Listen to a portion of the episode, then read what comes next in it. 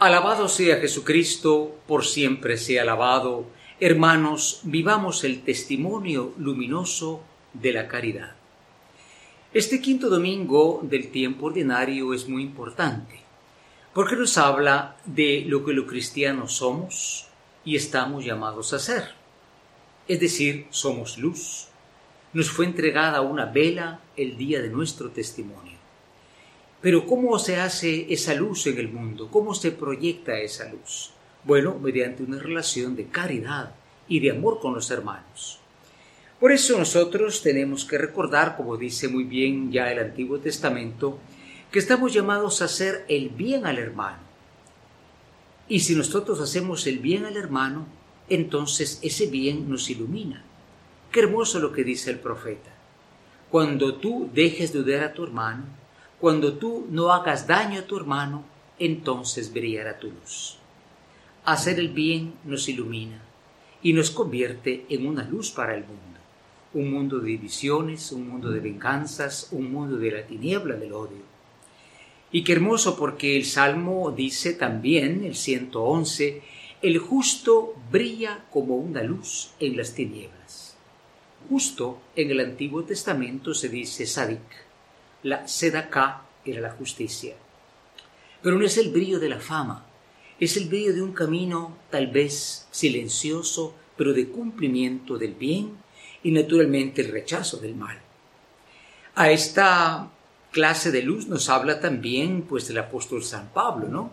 Cuando dice los corintios no busquen predicar mm, luminosamente, portentosamente, sino yo, dice, les he predicado con humildad.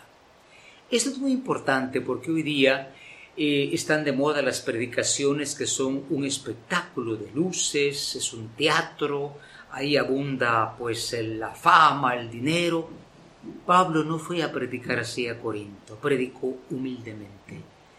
Pero ese testimonio, el testimonio de la predicación, iba a la vez con el testimonio del amor y de las obras.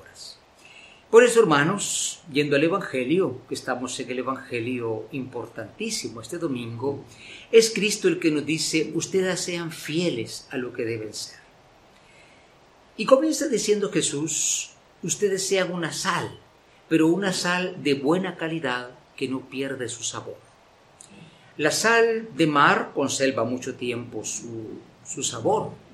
La sal de las minas dicen por lo menos en la tierra de Jesús en el tiempo antiguo, que perdía su sabor.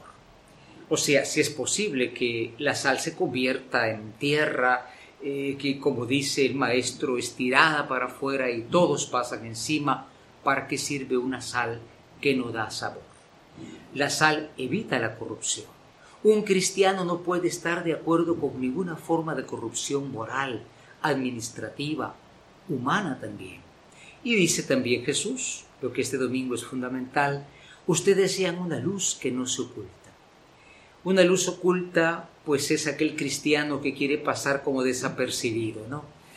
No, un cristiano tiene que ser firmemente luz en el mundo, no para hacerse propaganda a sí mismo, porque hay, como decía, religiones de propaganda, religiones de fama, al contrario, recobrar nuestra vocación, Recordemos que antiguamente el bautismo se llamaba iluminación.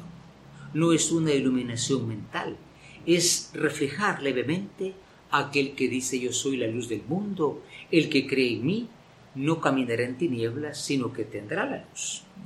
Es precisamente la luz de la caridad lo que ha brillado en la vida de los santos. Vamos a recordar exactamente dentro de un mes la venida del Papa San Juan Pablo II a nuestra tierra Vivamos como Él precisamente la caridad, el brillo no de un portento, de un espectáculo, de una abundancia, sino el amor que brilla siempre en la tierra. Ave María Purísima, sin pecado concebida.